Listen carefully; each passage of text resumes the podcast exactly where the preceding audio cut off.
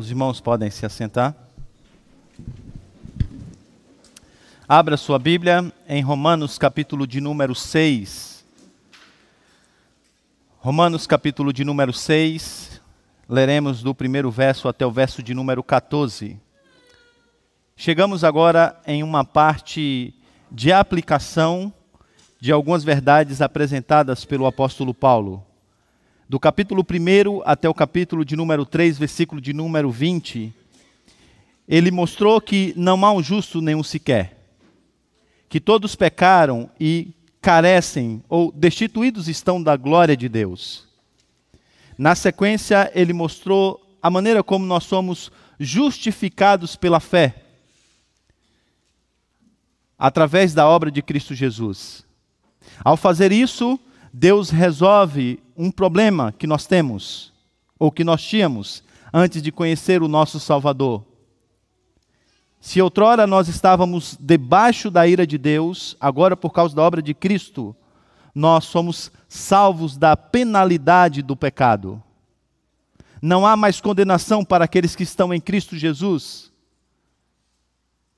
No entanto, o apóstolo Paulo agora vai trabalhar um pouco e mostrar como que através da obra de Cristo nós também fomos salvos do poder do pecado.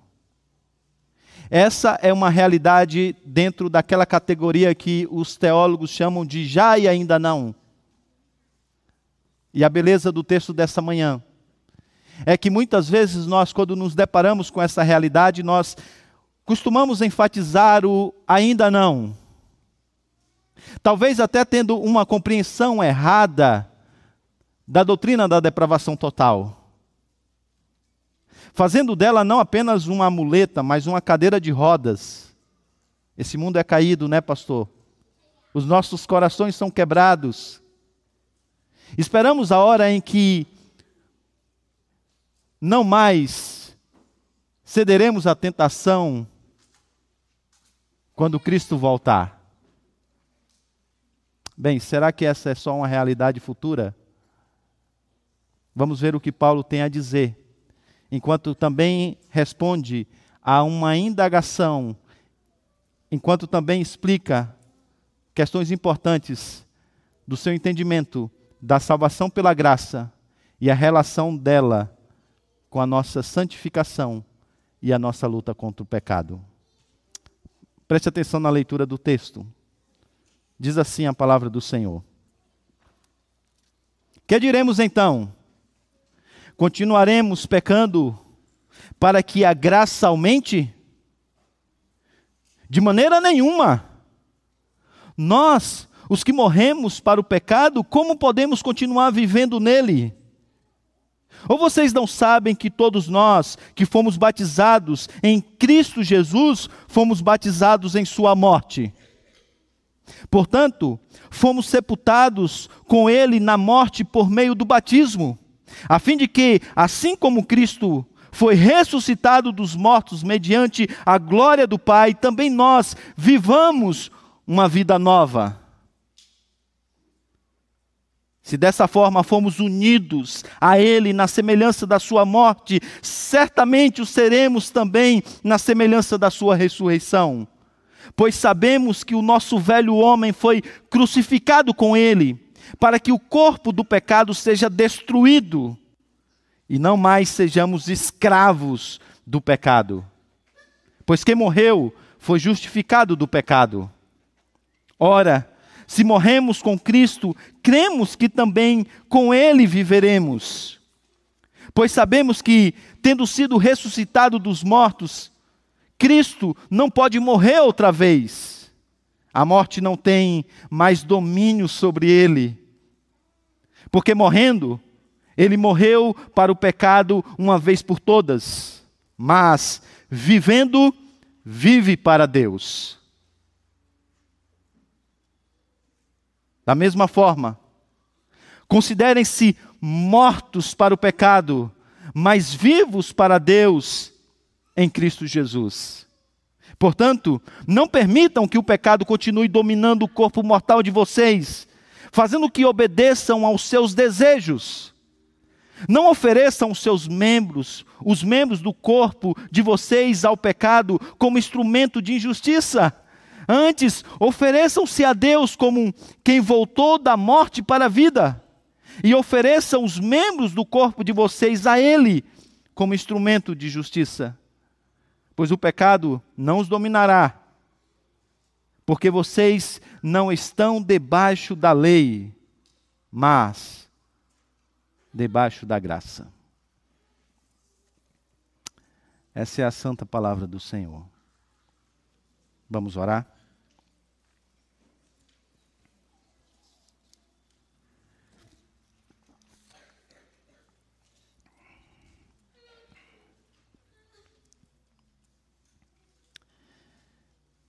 Peço-te, ó Deus, que o teu Santo Espírito haja profundamente no nosso meio nessa manhã.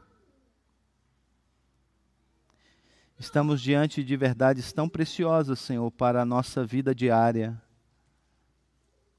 para a nossa luta contra o pecado,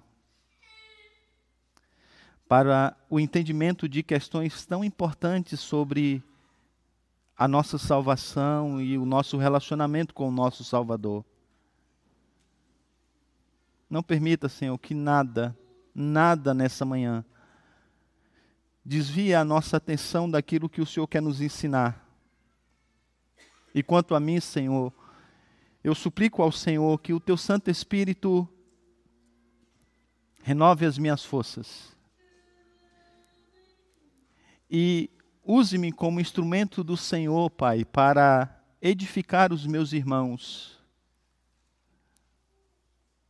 para que saiamos daqui, Senhor, fortalecidos por Ti mesmo, para sermos aquilo que o Senhor nos chamou a ser e fazermos em Cristo Jesus aquilo que o Senhor nos chamou a fazer. Em nome de Jesus que nós oramos. Amém. Eu não sei se você sabe, mas a maioria dos escritos de John Bunyan, o escritor de O Peregrino, se deu enquanto ele estava na prisão. Ele era um pregador itinerante e não queria que o rei da época exercesse autoridade sobre, inclusive, o conteúdo do que deveria ser dito uma das razões pelas quais ele foi parar na prisão. Mas ele não é o único pregador itinerante corajoso da sua época. Haviam outros. E o que, eles, o que, é que aconteceram com eles? Eles também foram parar na prisão. Então, lá na prisão você tem Bunyan, um batista calvinista, e outros irmãos na fé, de uma linha teológica e de uma vertente chamada anabatistas. Bem, e o que fazem teólogos leigos, pregadores, quando têm muito tempo livre? Isso mesmo que você acabou de pensar. Eles debatem teologia, eles discutem questões ligadas à fé e à salvação. Então eles passavam horas e horas debatendo sobre vários temas teológicos. E evidentemente que quando um calvinista se senta com um não calvinista, normalmente o discurso está em volta da doutrina da graça. E a questão então que era levantada pelos anabatistas era exatamente essa para John. Você não pode continuar assegurando as pessoas do amor de Deus. Eles diziam. Você, você não pode fazer isso. Eles enfatizavam. Se você continuar assegurando às pessoas o amor de Deus, elas farão o que elas quiserem. Eles diziam. a resposta. A resposta dada por Bunyan para esse para essa questão, ela é interessante e apresenta então uma uma coisa muito curiosa que nem sempre é percebida por nós. Eu vou apresentá-la no final dessa mensagem. Enquanto, enquanto isso, eu queria chamar a sua atenção para o fato de que Paulo lida exatamente com a mesma questão. Nos capítulos anteriores, ele exaltou a justificação pela fé, dizendo que nós fomos salvos pela graça somente, pela fé somente, através de Cristo somente. Então, agora, os seus críticos diziam que essa teologia de Paulo, ela não tinha nenhum impacto à vida moral. Que o enfraquecimento da lei, como apresentada pelo apóstolo Paulo, levava a uma libertinagem. Que a falta do temor de Deus por não cumprir a lei levava então essa frouxidão moral. E eles diziam: se você diz que a salvação é pela graça e não por uma vida virtuosa, você acabou de abrir então uma porta para a imoralidade. Afinal, as pessoas vão raciocinar da seguinte maneira: se eu sou salvo pela graça, se não há nada que eu possa fazer para Deus me amar mais, e não há nada que eu possa fazer, que eu faça que leve Deus a me amar menos. Então vamos viver o melhor dos dois mundos. Muito prazer nessa vida e glória na vida por vir. O apóstolo Paulo, então, ele nega esse salto lógico.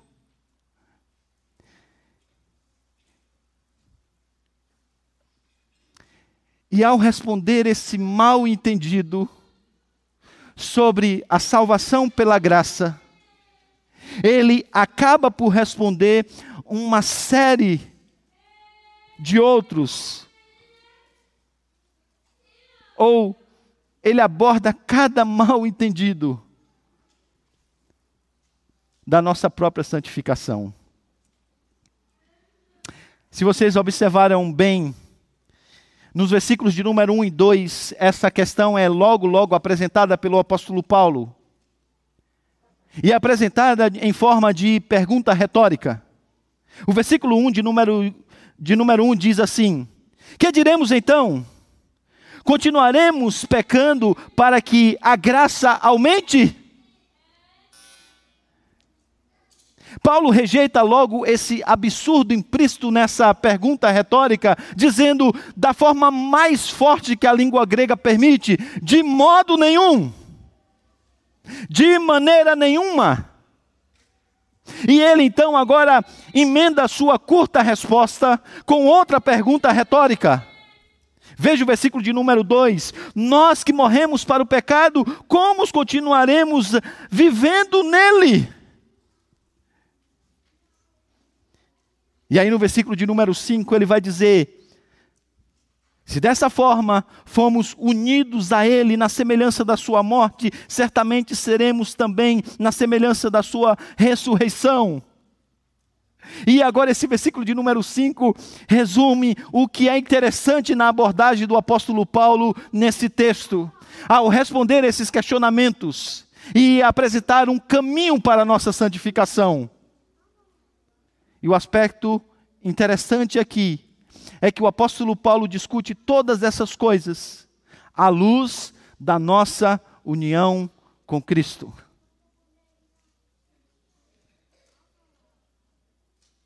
E por que essa é uma coisa interessante? E porque talvez essa doutrina devesse ser mais objeto da nossa investigação, do nosso estudo? Porque a nossa união com Cristo não é apenas um, um dos benefícios da nossa redenção em Cristo. Como se fosse apenas talvez aí mais um dos elementos daquela chamada ordem da nossa salvação. Não, na verdade, se você investigar com atenção a Escritura, você perceberá que a nossa união com Cristo, na verdade, constitui todas as bênçãos da nossa salvação. Na eternidade passada, a eleição só aconteceu porque nós estávamos já ali unidos com Cristo.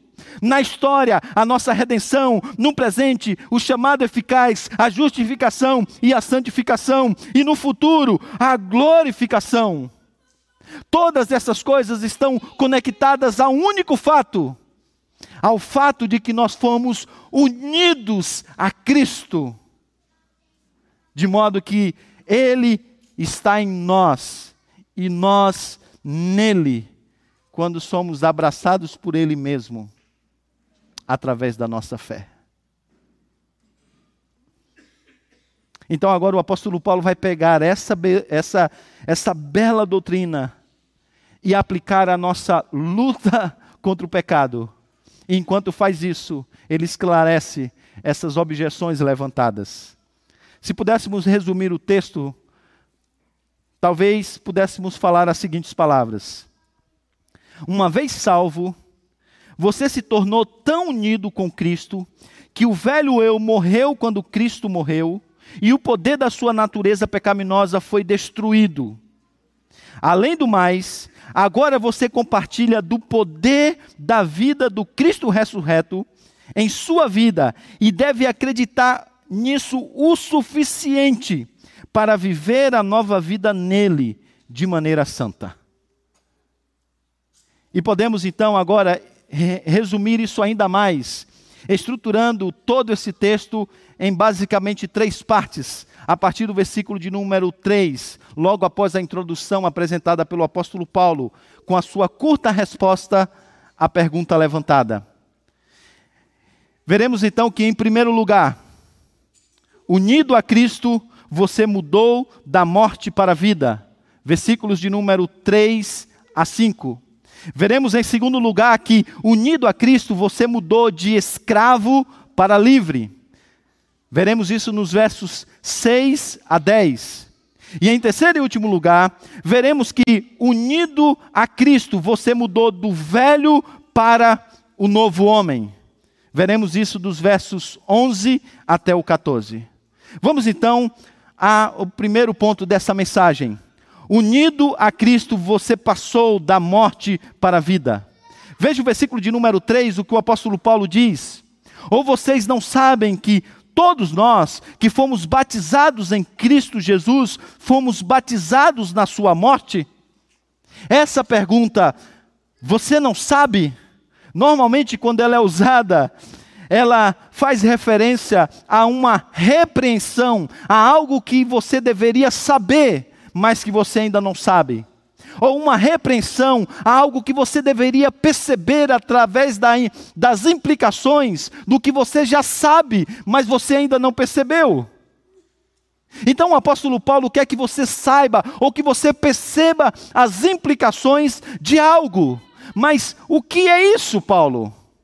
Quais são as implicações que nós precisamos entender e perceber para compreender a salvação pela graça e o nosso processo de santificação?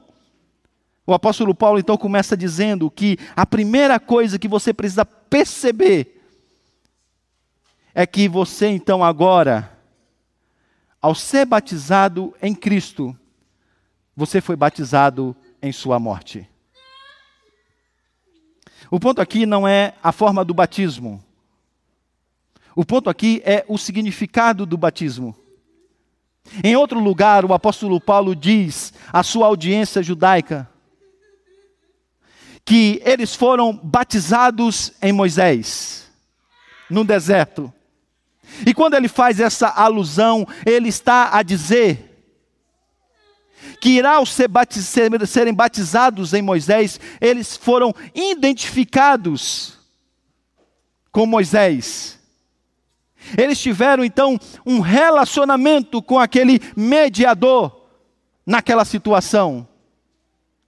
E agora o apóstolo Paulo, talvez usando isso como um pano de fundo, diz que ao sermos batizados com Cristo, nós então agora adentramos em um relacionamento com Ele de maneira que nós somos identificados com Ele. Essa é uma outra maneira de dizer que nós no nosso batismo, na iniciação da vida cristã, nós fomos unidos a Cristo. E Paulo está dizendo: agora nós estamos nele, em um relacionamento com ele, e ele se relaciona conosco. Nós nele e ele em nós. Mas por que que o Senhor fez isso? Por que que o Senhor nos uniu a Cristo? O apóstolo Paulo continua agora apresentando exatamente ou descrevendo o propósito pelo qual Deus nos uniu a Cristo, a saber, para que Deus possa capacitar-nos a viver uma maneira radicalmente nova por causa da ressurreição que viria na pessoa do seu filho. E agora isso é apresentado nos versos de Números 4 e 5. Observe. Portanto, fomos sepultados com ele na morte por meio do batismo, a fim de que, percebem o propósito? A fim de que, assim como Cristo ressuscitou dos mortos mediante a glória do Pai, também nós vivamos uma vida nova. Se dessa forma fomos unidos a Ele na semelhança da Sua morte, certamente seremos também na semelhança da Sua ressurreição.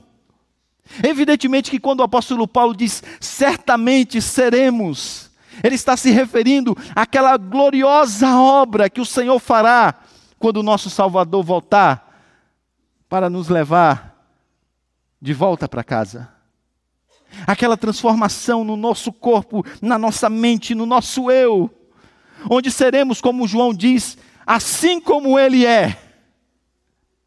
Mas não se engane, como eu disse a vocês, os teólogos sempre entenderam essa inauguração do reino de Cristo e os benefícios da sua obra como sendo já e ainda não.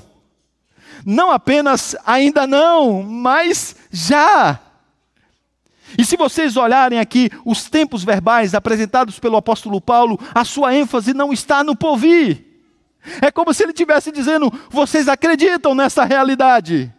Vocês acreditam que um dia o, o, a vida de vocês, o corpo, será liberto da escravidão? Mas vocês não acreditam nessa mesma verdade no presente, de que vocês já têm vida em Cristo, de que essa vida já é uma realidade para vocês. É por isso que alguém pode pensar ou raciocinar que pode se entregar ao pecado, e Paulo diz: não! Como você que tem vida vai viver como se fosse morto? É a ênfase que ele tem dado de que essa vida já é uma realidade agora. Evidentemente, isso não é uma reivindicação de perfeição. Não.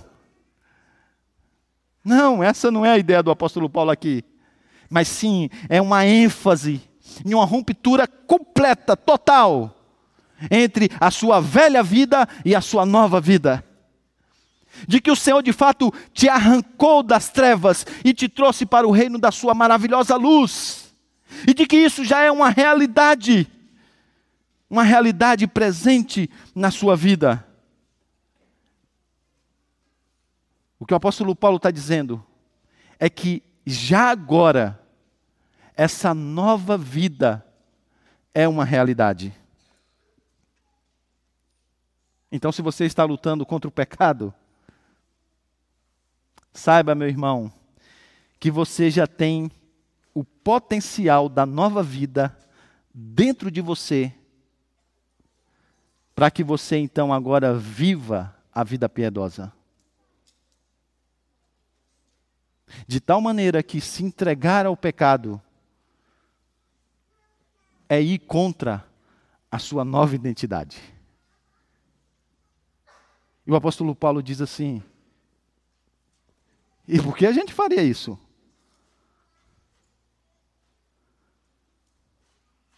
E por que a gente faria isso?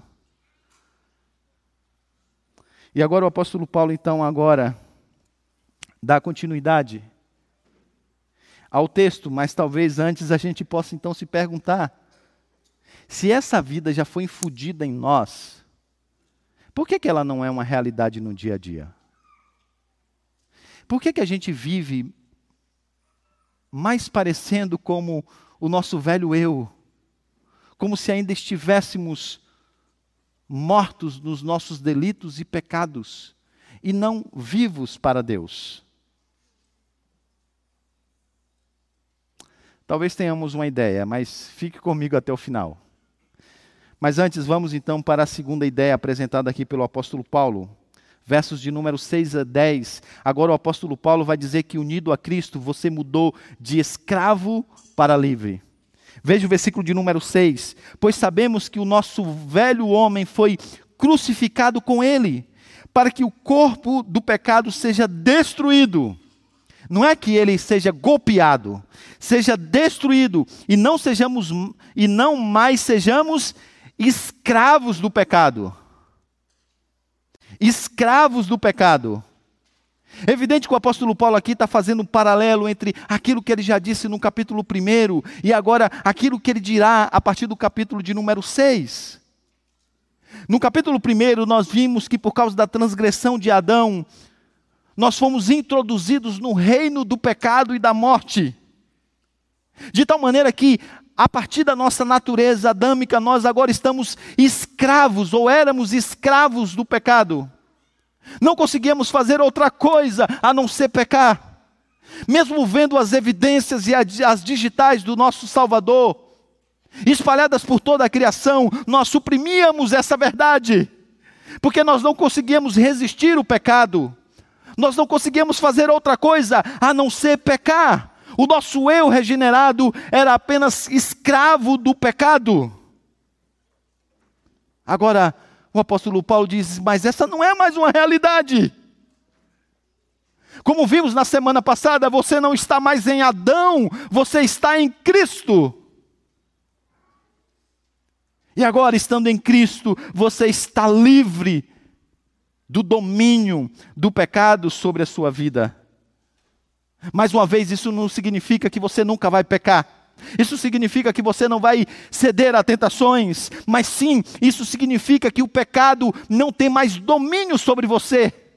Ele não é mais o seu rei, ele não é mais ele que dita como você deve viver e o que você deve fazer. Não, você não tem mais essa essa vida de escravidão, diz Paulo, você está livre.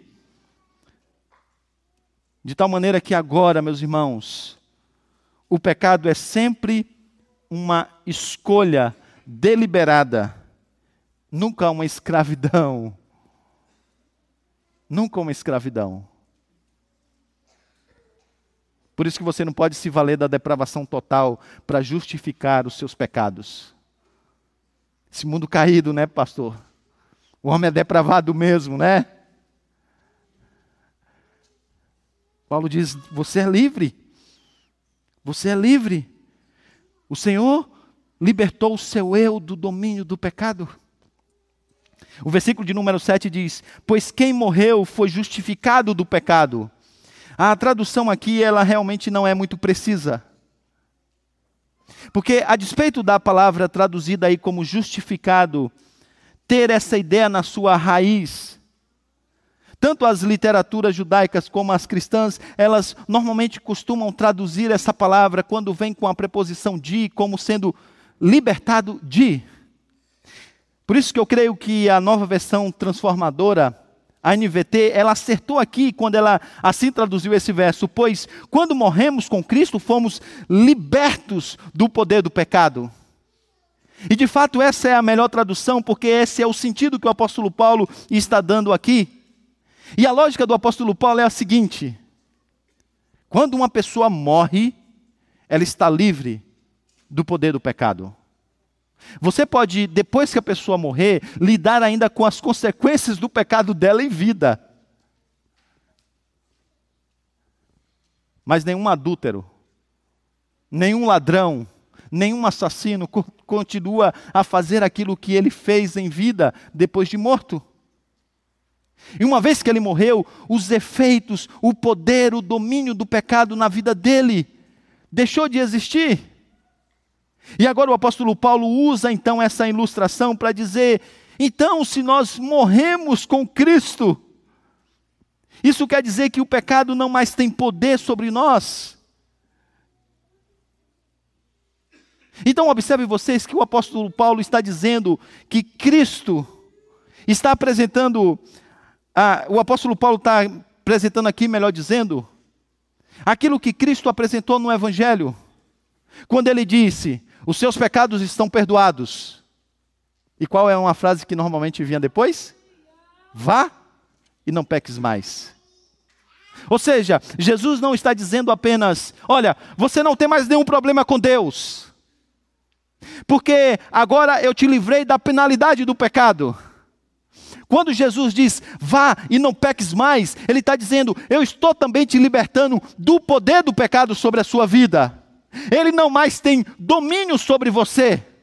Você agora não é mais escravo do pecado. E é exatamente isso que o apóstolo Paulo está dizendo aqui. E qual é a consequência disso? A consequência disso é que você agora pode buscar uma vida de retidão. E, e, sim, você consegue essa vida de retidão, porque na cruz você recebeu não apenas um atestado de óbito, mas na cruz, ou melhor, no túmulo vazio, você recebeu o sopro de vida. Ao ressuscitar, por causa da sua união com Cristo, agora você também foi ressuscitado para uma nova vida. E o propósito dessa nova vida é viver para Deus. E Paulo não está colocando isso apenas como uma realidade futura, Paulo está colocando isso já como uma realidade presente. Veja vocês os versículos de número 8 até 10. Ele diz: Ora, se morremos com Cristo, cremos que também com Ele viveremos. Pois sabemos que, tendo sido ressuscitado dos mortos, Cristo não pode morrer outra vez. A morte não tem mais domínio sobre ele, porque morrendo, ele morreu para o pecado uma vez por todas, mas vivendo, vive para Deus. E o apóstolo Paulo está dizendo que quando o nosso Salvador ressurgiu dentre os mortos, agora ele passa a viver na plenitude da sua pessoa, inclusive na sua humanidade, para Deus para a glória de Deus Pai. E Paulo está dizendo o que você precisa saber. E a implicação que você precisa compreender através da sua união com Cristo no batismo é que tudo, tudo que é dito sobre Cristo vale agora para você. Você não sabe disso. Você não se atentou para a beleza da sua união com Cristo. Se ele ressurgiu dentre os mortos, isso quer dizer que você também ressurgiu para uma nova vida. De tal maneira que agora você pode ser aquilo que você foi chamado a ser e fazer aquilo que você foi chamado a fazer. Meus irmãos, que coisa linda! Que coisa linda é o que o apóstolo Paulo está dizendo aqui. Que beleza é sabermos que nós de fato não estamos mais debaixo do domínio do pecado. Mas a pergunta é: se é uma realidade que você já tem vida em Cristo, se é uma realidade que você agora não é mais escravo e foi livre do domínio do pecado, então por que há tanto domínio dele sobre a sua vida? Por que alguns pecados você não consegue ter vitória?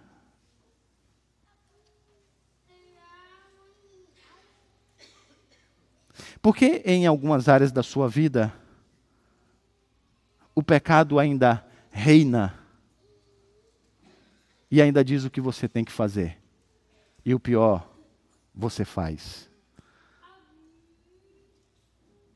Porque você ainda é escravo de hábitos. Por quê? Talvez tenha uma resposta para essas perguntas essa manhã. Antes disso, vamos então à terceira, a terceira e última parte da mensagem, quando o apóstolo Paulo agora diz: Unido a Cristo, você mudou do velho homem para o novo homem. Unido a Cristo, você mudou do velho homem para o novo homem. E agora você percebe isso nos versos 14 a 11. Sabe, irmãos, está muito na moda.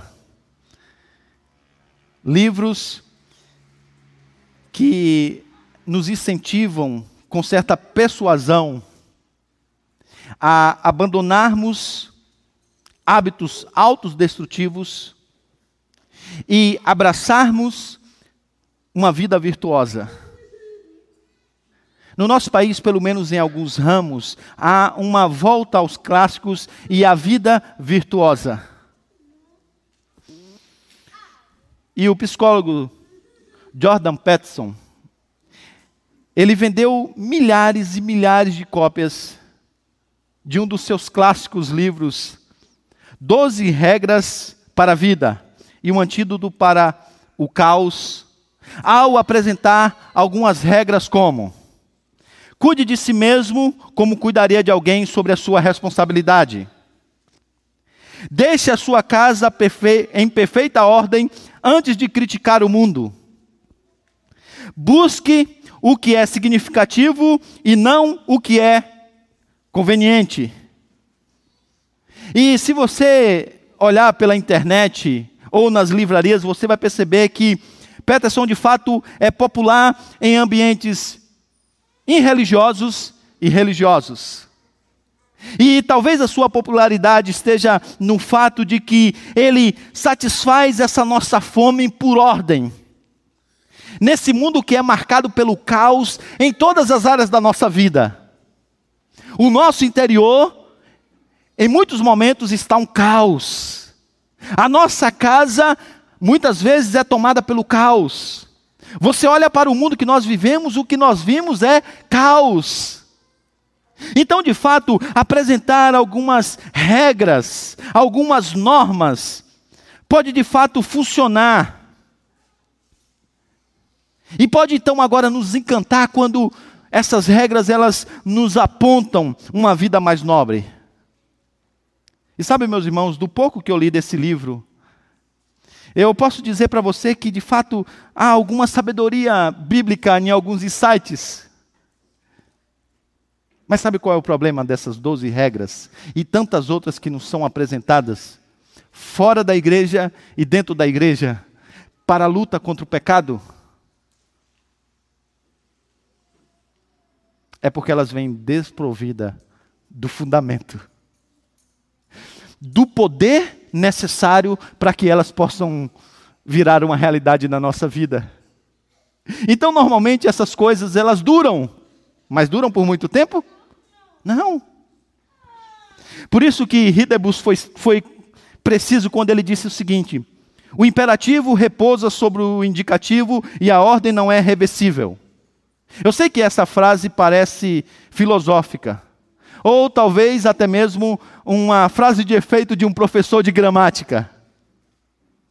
Mas deixe-me explicar o que, ele, o que ele quer dizer quando ele diz que o imperativo repousa sobre o indicativo e a ordem não é reversível. Vocês sabem que o imperativo é, é uma ação verbal que expressa uma ordem, um comando. O indicativo, por sua vez, apresenta uma realidade. Quando eu digo, Laura, arrume o seu quarto, eu estou expressando uma ação no imperativo. Quando eu digo, a Bahia é linda, eu só estou constatando um fato, uma realidade. Então o Hidobus, ele diz assim que o imperativo repousa no indicativo e a ordem não é reversível. O que ele quer dizer com isso? Ele quer dizer que quando nós nos, nos aproximamos das verdades do Evangelho, nós precisamos compreender, primeiro, primeiro, o fato real, a realidade descritiva, para depois seguirmos os comandos. Deixa eu ilustrar isso aqui com o que Paulo está dizendo. Se você notou, a leitura do texto você deve ter percebido que os imperativos eles aparecem de maneira mais forte no texto só no final, quando o apóstolo Paulo começa a aplicar a verdade na vida dos leitores. E o que é tudo que veio antes? Os indicativos. Isto é, aquilo que você já é em Cristo. Observe vocês que ele não, não disse assim: olha, façam a sua natureza pecaminosa morrer. Não. Ele disse: vocês estão mortos para o pecado, e vocês estão vivos para Deus. Isso não é uma ordem, isso é apenas uma constatação de um fato, de uma realidade. Aí, depois de constatar esse fato, então agora ele diz, no versículo de número 12 em diante, ele diz: portanto, não permitam que o pecado continue dominando no corpo de vocês, não ofereçam. Então, o que, que o apóstolo Paulo está dizendo aqui? O apóstolo Paulo está dizendo que antes de você ter as regras para a sua vida, que vai ser um antídoto para o caos, você precisa ter o fundamento. E qual é o fundamento então para a nossa santificação? O fundamento para a nossa santificação é a nossa união com Cristo. E ele diz: é isso que vocês ainda não perceberam. Vocês estão lutando contra o pecado e não estão tendo vitória porque vocês estão simplesmente fazendo no braço de vocês e não a partir daquilo que vocês já são em Cristo. Por isso que ele diz no versículo de número 11: da mesma forma, considerem-se mortos para o pecado, mas vivos para Deus. A ideia de considerar é de você se atentar para isso e agora de você viver consistentemente com isso. É como se a união com Cristo agora fosse a sua visão, para você ver a maneira como você lida contra, contra, o pecado e a maneira que como você segue esse caminho da santificação. E ele diz: se você não entender quem você já é em Cristo, você não vai conseguir progredir.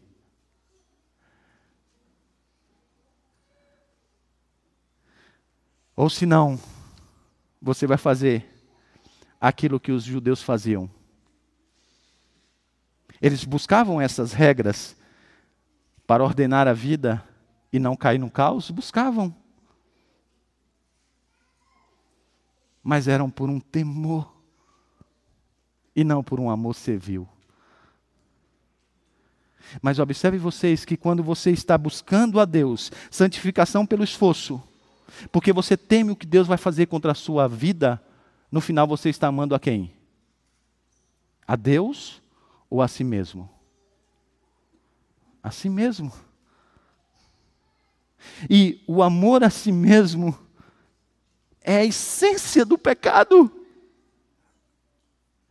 E o que Cristo fez na cruz foi exatamente fazer você morrer para você mesmo. Então essa ideia não vai dar certo. Então o que você precisa saber? A sua nova identidade em Cristo.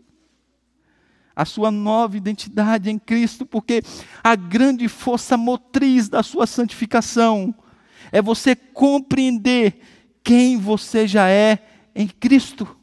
E se você entender quem você já é em Cristo, você vai ser capaz de ser o que você foi chamado a ser e fazer o que você foi chamado a fazer, mas unido a Cristo. Estando em Cristo. Então, uma aplicação direta aqui para professores, pais e pregadores. Normalmente, quando nós estamos ensinando a Escritura, nós enfatizamos o objetivo primário do nosso ensino como sendo mostrar às pessoas o que, o que elas precisam saber e fazer. Sabe, Paulo nos ensina uma outra coisa, mais profunda do que isso. Não que isso não seja necessário. Mas é como se ele desse um passo atrás e ele dissesse: Antes de você mostrar o que ela precisa saber e fazer, mostre para ela o que ela já é em Cristo. Porque é o que ela é em Cristo que será o fundamento para que ela saiba o que ela precisa saber e assim faça o que ela precisa fazer.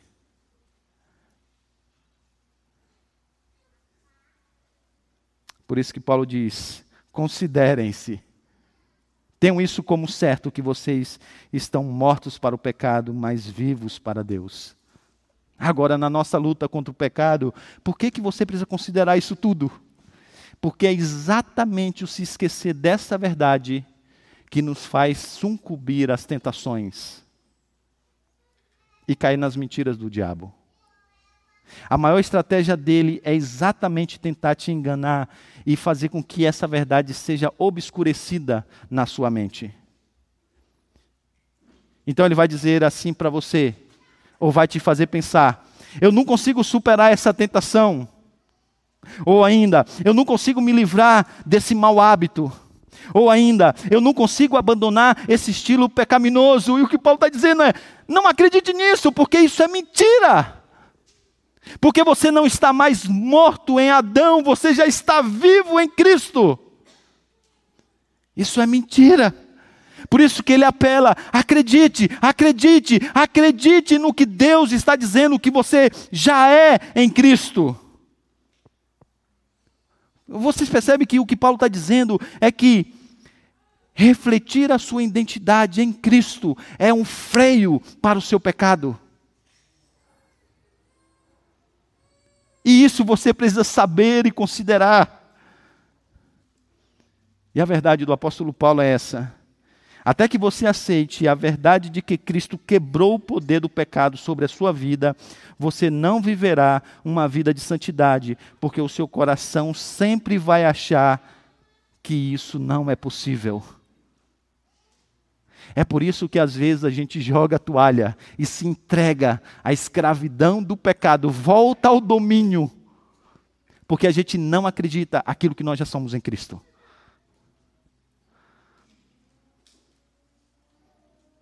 Porque a gente não considerou muito bem, nem viu as implicações da nossa união com Cristo.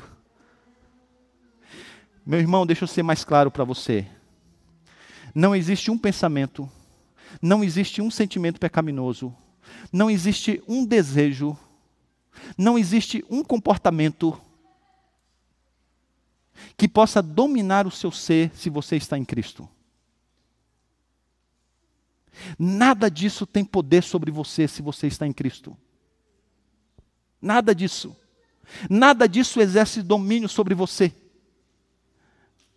Então você, Paulo, o que Paulo está fazendo aqui é, é colocando assim nas suas mãos uma bomba. É como se estivesse te chacoalhando e dizendo: não seja tolo. Você não conseguiu perceber as implicações do que é a sua união com Cristo? Por que você fica aí se entregando a esse pecado e como se você não pudesse vencer? Não há uma tentação que você não consiga resistir em Cristo, aquele que resistiu todas as tentações enquanto viveu. E é isso que Paulo está dizendo. E não seja tolo de jogar essa verdade só para o ainda não. É, pastor, lá no novo céu, na nova terra, realmente, nós não vamos ter nada disso. O Senhor vai mandar lá para o inferno aqueles que são do mundo, o diabo vai seguir com os seus anjos, vai arrancar dentro de nós esse desejo, lá vai ser as coisas boas. Paulo está dizendo, é verdade. Mas você não pode ver a santificação apenas como sendo uma coisa futura. Porque a obra de Cristo não é apenas para lá e então, já é por aqui agora. E você precisa então abraçar esse poder que vem da cruz e do túmulo vazio e lutar contra o pecado e declarar guerra contra o pecado. E Paulo diz: Eu garanto a você que você vai vencer. Sabe, irmãos, esse negócio de jogar a toalha para alguns pecados e dizer: Olha, eu já tentei de tudo, eu já lutei, ah, não consigo já fiz algumas coisas, já, já segui alguns caminhos, já estipulei algumas regras e não dá certo. Isso é mentira do diabo. Agora, como que você vai vencer essas coisas? Paulo diz: você precisa entender quem você é em Cristo. A sua identidade é determinante. E aí então, ele diz: não permitam que o pecado continue dominando no corpo mortal de vocês. Está vendo? É uma questão de decisão. Se você não permitir, ele não vai dominar. Porque ele não tem mais esse poder. É você que volta para essa escravidão. É você que retrocede na sua caminhada cristã. Não é porque você é escravo. Então ele agora vai usar a metáfora de um rei que está buscando exercer domínio e de um exército de soldados que deve resistir a esse domínio. Então ele diz: Olha, não permita que o pecado agora exerça esse domínio sobre vocês. E aí agora ele completa a metáfora no versículo de número 13: Não ofereça os membros do corpo de vocês ao pecado como instrumentos da injustiça. Ou seja, ao invés de você se tornar um soldado do mundo caído, Paulo está dizendo ao contrário. Deus tirou você desse reino, amigo, e colocou você nesse. Então você agora pare de voltar para cá e oferecer o seu corpo aqui, e agora exercite a sua vida aqui. Sabe por quê? Aprenda isso. Santificação não é meramente evitar o pecado, santificação é produzir piedade. E Paulo está dizendo: essa piedade você pode produzir, porque Deus te tirou daqui e te colocou aqui. Que, que você precisa fazer? Ele diz: Agora, é imperativo, tá? Mas esse imperativo é baseado em quê? No indicativo. No, naquilo que você é em Cristo. E o imperativo agora é: ofereçam-se a Deus como quem voltou da morte para a vida, e ofereçam os membros do corpo de vocês a Ele como instrumento de justiça. Mas se dedique por inteiro a Deus. Coloque tudo que você é, as suas habilidades, as suas forças, a sua capacidade para o serviço do Senhor. Mas a gente faz exatamente o contrário. Meu Deus, ainda bem que o Senhor é misericordioso. Porque o potencial que a gente recebe do Senhor, a gente usa esse potencial na sua força máxima, mas para voltar cá para o reino de cá. A inteligência, o dinheiro, tudo que nós temos, a gente usa para alimentar o pecado. Paulo diz: você não considerou ainda quem você é em Cristo. E aí, como se você agora não tivesse entendendo isso, ele volta de novo a questão para que fique claro na sua mente. Pois o pecado, versículo 14: Pois o pecado não os dominará, porque vocês não estão debaixo da lei, mas debaixo da graça. Ah. Essa é a grande verdade. Vocês estão debaixo não mais do, da escravidão, do domínio da lei, do pecado, mas agora nesse reino da graça. A única coisa que você precisa saber é considerar essas coisas e viver consistente com isso. Vamos encerrar. Voltando lá ao início da mensagem, os anabatistas diziam: Você não pode continuar segurando as pessoas o amor de Deus, porque se porque se você fizer isso, você vai fazer com que as pessoas façam o que elas quiserem. Não faça isso. Não faça isso. Não assegure as pessoas do grande amor de Deus pela graça, porque se você, se você fizer isso, eles diziam, as pessoas vão fazer o que elas quiserem. Bunhão então diz o contrário, ele diz: não, não. Você deve assegurar o povo de Deus do amor de Deus por eles. Porque se você fizer isso, eles vão fazer o que ele quer.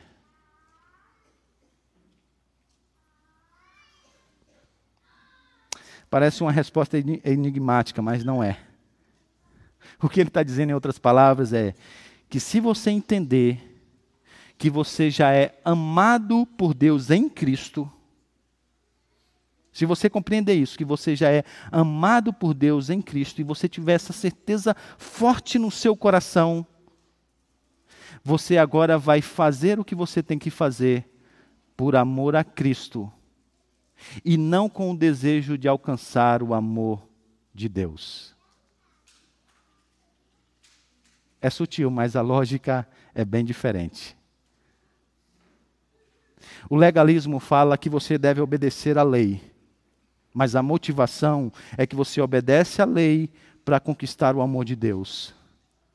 E agora ele está dizendo: não, não, não, não. Se você assegurar a elas que elas já são amadas por Deus, elas vão fazer o que elas têm que fazer, mas elas vão fazer por amor a Cristo, não para conquistar o amor de Deus. Percebem? A lei é a mesma, o que tem que fazer é a mesma coisa, mas agora a motivação é outra. A motivação é outra.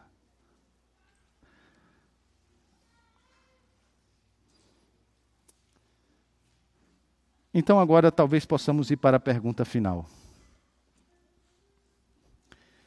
Se Cristo te livrou do domínio do pecado, então qual é a única razão pela qual o pecado tem algum poder sobre a sua vida? Já deve ter ficado claro o que você precisava saber, né? Você está morto em Cristo para o pecado, vivo com Ele para a vida em Deus. Você deixou de ser, por isso, livre do pecado e não está mais debaixo do domínio do pecado e agora está debaixo do domínio de Cristo. Se isso é uma realidade, por que há tantos hábitos escravizadores? Por quê? O que é que você acha? Você não pode dizer que é porque você é escravo. Paulo já disse, ó, oh, isso aí você já deveria saber, né? Você não pode dizer que é porque você não morreu em Deus, em Cristo. Porque você não ressuscitou em Cristo. Paulo diz: Ó, oh, você não sabe isso, já deveria saber, né? Então é por quê? Sabe por quê? Porque você ama o pecado. Se você não amasse o pecado, ele não teria nenhum poder sobre você. A única razão que ainda há áreas na sua vida que o pecado domina é porque você ama isso. Agora pense comigo: e se você amasse a Cristo mais do que qualquer pecado, quanto poder o pecado teria na sua vida? Nenhum. Porque você já foi morto para o pecado, vivo para Deus e já foi liberto do domínio dele. Então, se você amasse a Cristo mais do que qualquer outra coisa, você então não teria pecado, domínio do pecado nenhum. Você poderia até cair em algum pecado, mas domínio você não teria nenhum. Então, como você enfraquece o poder do pecado e os hábitos escravizadores em você? Amando a Cristo. Amando a Cristo. Quanto mais você enche o seu ser do amor de Cristo, mais você passa a ser santo. O puritano John Owen dizia o seguinte: ó, a maneira pela qual você remove o poder de qualquer coisa é tirando a fonte da vida. A fonte da vida do pecado é o nosso amor por Ele. Tire isso e o pecado não mais terá poder sobre você. Há um famoso sermão de um teólogo escocês intitulado O Poder Explosivo de um Novo Afeto. E nele o autor diz que novos afetos empurra velhos afetos para fora. Novos afetos empurram velhos afetos para fora. Isso quer dizer que quanto mais você encher o seu coração de Cristo, do amor de Cristo, da vida dele que já está em você, mais você vai pôr para fora esses velhos afetos. Então, no final das contas, antes de qualquer regra, o fundamento para a sua santificação é você saber que você não é santo como você deveria ser, porque você não ama Cristo como você deveria amar.